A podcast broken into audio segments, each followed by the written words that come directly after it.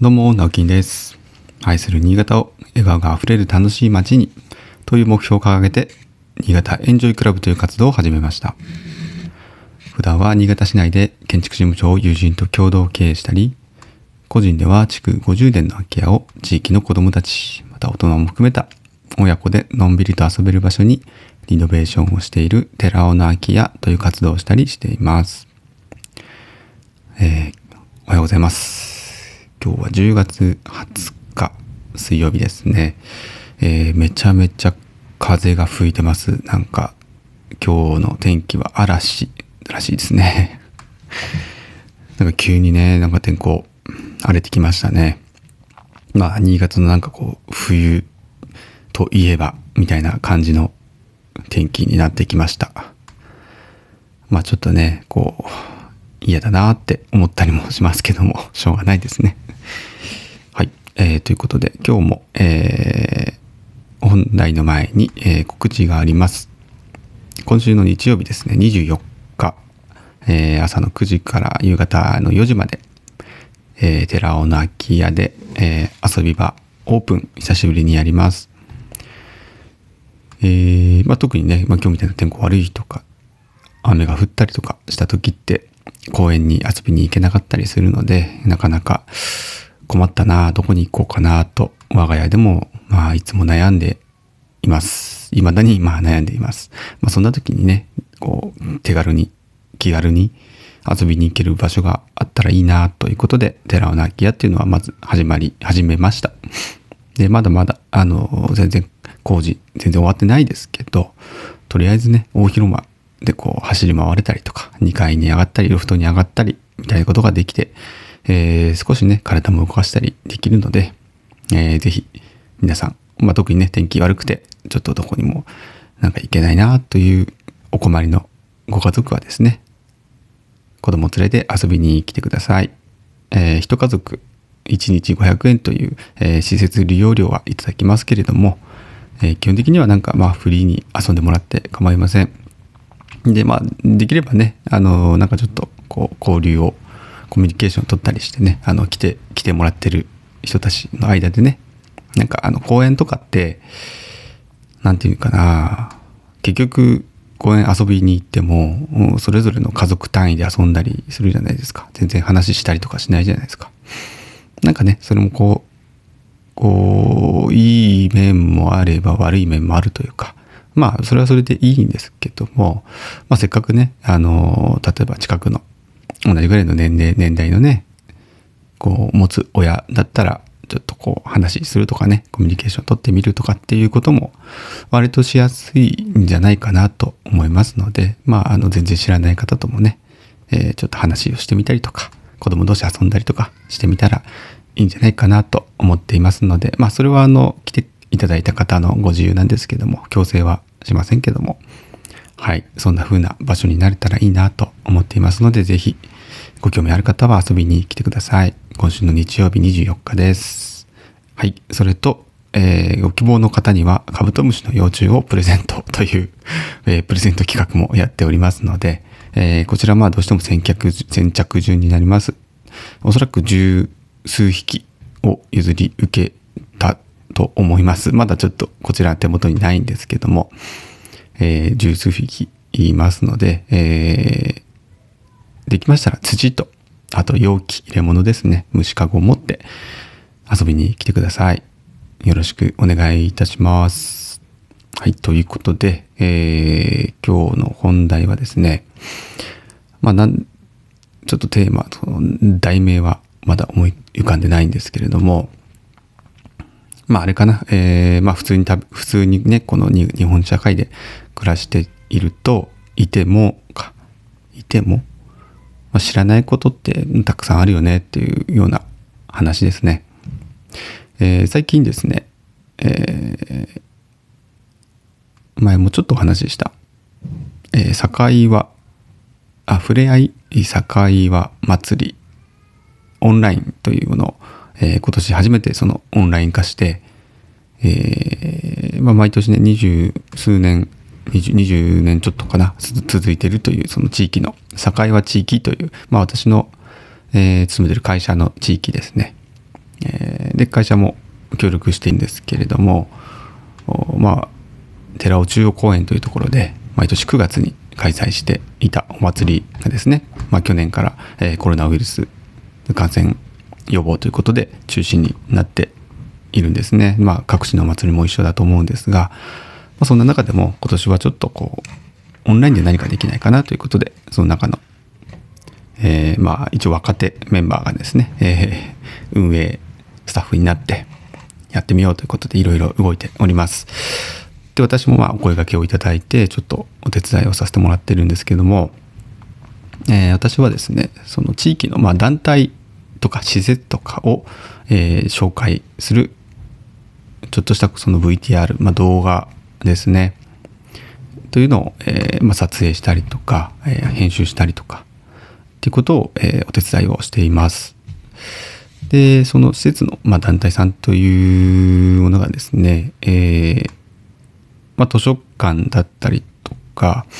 あと多いのがですねまあ福祉団体さんっていうんですかね福祉施設さんっていうところで、えー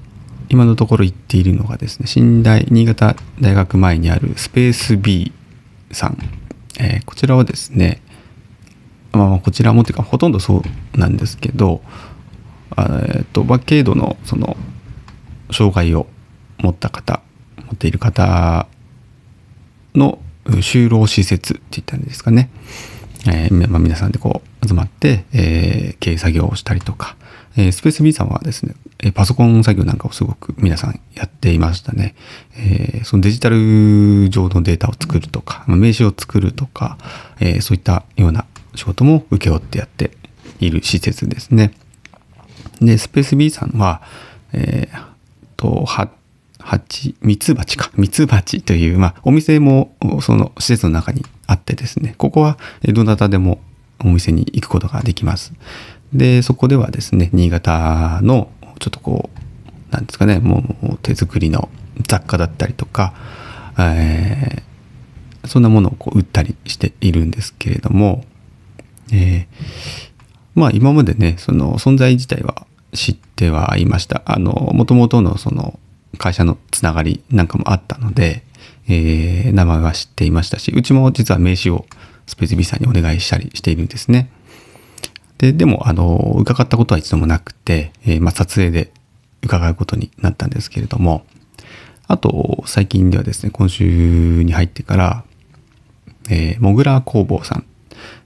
えーこちら、あの私住んでる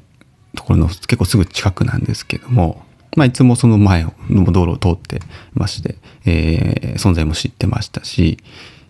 えーなんとなく、あ、こういう施設なんだろうなっていうのは知っていたんですけれども、まあ、こちらも、えーまあ、障害をお持ちの方の就労施設ということで、こちらはなんか古着をこう回収して、まあ、それをこうクロス、えーまあ、雑巾って言ったらいいんですかね、まあ、古着から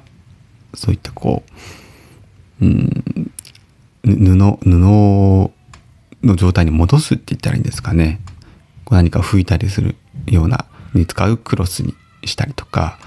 えーまあ、そうやってまた布を再再利用して販売するとかですね。あとビニールの袋を製造していましたね。でそういったものをこう販売したり、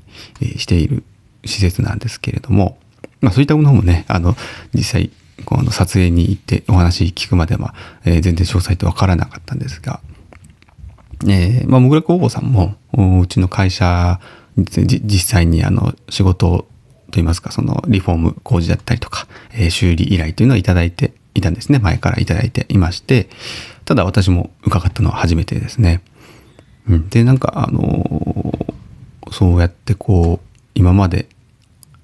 あんまりこう関わりがなかったそういう福祉施設とか、えーまあ、障害者の方々とかに最近はちょっとこうお会いすることがちょこちょこあったんですよね。で最近ここ本当にここ最近ね昨日とか一昨日とかっていう話で言うとえー、なんて言ったんだろうあのきっかけはねその漫画本のマージナル、えーオペレーションっていうものを読んできっかけだったんですけど、まあ、海外のその孤児と呼ばれる子どもたちのことだったりとか、で、まあ、海外に限らずね、じゃあ日本はどうなんだろうとか言って、日本の、えー、いろいろ、まあ、孤児、その、親もね、えー、何かしらなくしてしまったとか、えー、まあ、親のその、まあ、家庭の理由で、うん、親元を離れることになる。ななんて言ったらいいのかな。まあ、里、里子とか言ったらいいのかな。里親制度だったりとか、っていう、まあ、養子縁組っていう制度だったりとか、またそれも国際養子縁組なんていうふうに呼ばれたりも、分類分けもされてるみたいなんですけれども、まあそういった、まあある意味福祉系です、子供に関する福祉のこととかっていうのも、えー、ちょっと昨日もいろいろ調べたりしてたんですね。で、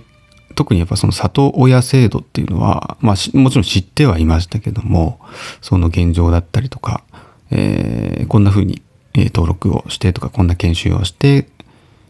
で、まあ、里親って月々その、まあ、養育費って言ったらいいんですかね。あの、えー、まあ、国からというか行政から、えー、お金が、まあ、受け取れるんですよね。まあ、そういうのも全然知らなかったですし、なんかやっぱり普通に、なんていうかな、普通に暮らしていると、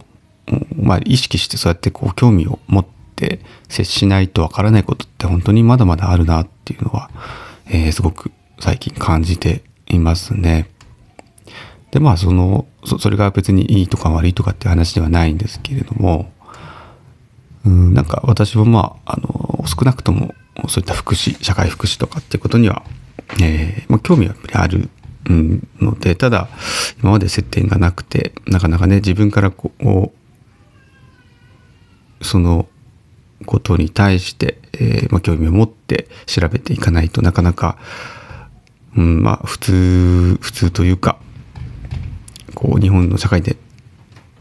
普通にね普通にというかあの一般的な暮らしを一般的ななんかなんて言ったらいいんだろうな。あのまあいいか。うん。暮らしていてもなかなか、えー、近くにそういう障害者の方がいるとか、えー、例えばそういう里子とかね、うん、養子組っていう家族とか子供とかがいるっていうことにならないとなかなかその内容全容とか把握できないんですよね。でまあすごく最近こういいきっかけをいただいたなと思って、えーまあ、せっかくなのでちょっといろいろ調べてみようと思って今調べてはいます。まあ、具体的にね、ここに対して何かこう、お手伝いできることとか、うん、何か力になれること、役に立てることがあるかどうかっていうのは全然わからないんですけども、まあ、すごく最近はそういう福祉のことに、うん、興味があってですね、いろいろ調べているよっていう、ただの報告のお話でした。はい。なんかまだまだこう、いろいろね、調べなきゃいけないというか、調べた方がいいなって思うことはどんどんどんどん出てくるので、ちょっとこれしばらく、えー、追いかけてみたいと思います。まあ、またね、そうやってこう調べていく中で今まで考えていたようなこととか、街づくりっていうかね、その街おこしみたいなところと何かね、うん、関連づいてくる可能性もありますし、まあ、あの、いろんなこう、知識として、うん、あの、勉強するに値するようなことだなと思ったので、えー、今日はそんなお話をしてみました。えー、まあ、せっかくですからね、皆さんもぜひ、こう私、まあ、このラジオ何人の方が最終的に聞くかはわからないんですけど、まあ、これきっかけでね、えー、調べてもらうっていうのもありだと思いますので、えー、ちょっとね、興味ある方は調べてみてください。今、インターネットでいろいろね、情報は得られますから。えー、一緒に調べましょう。はい。ということで、えー、今日はなんかすごく大変な天気になりそうですが、気をつけて過ごしましょう。それではまた、バイバイ。